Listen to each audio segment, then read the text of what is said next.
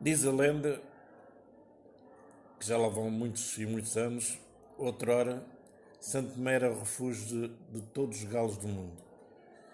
Viam-se galos por todas as partes da ilha. Era ensurdecedor o cocoró-cocó dos galos.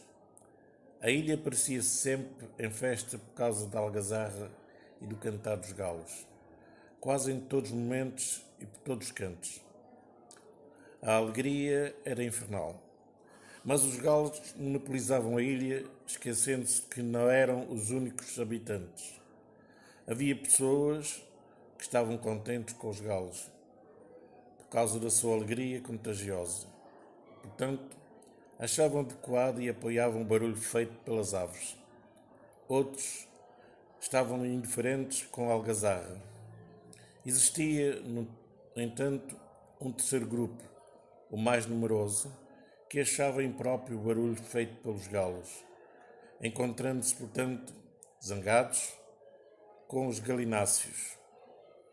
Não podendo aguentar por mais tempo tanto barulho, o terceiro grupo mandou, através do mensageiro, o seguinte: Aconselhamos-vos a emigrarem e a fixarem-se num lugar muito afastado de nós Caso contrário, haverá uma guerra entre os nossos grupos num período de 48 horas. O vencedor ficará no terreno.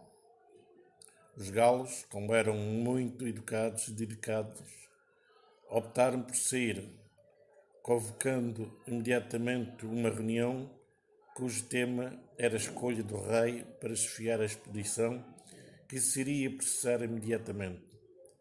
A escolha recaiu sobre um galo preto muito grande. Depois dos preparativos, a imigração começou. Deram voltas e mais voltas às ilhas e ilhéus, procurando incansavelmente um sítio bom que reunisse todas as condições para ter uma vida alegre.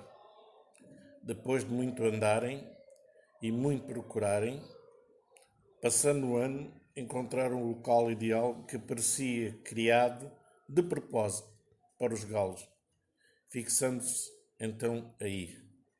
Jamais se ouviu os galos cantarem desordenadamente, de norte a sul, de este a oeste, mas sim num lugar determinado e às horas certas, como todos os galos fazem agora. Então os habitantes das ilhas designaram este local de Cantagalo. Eu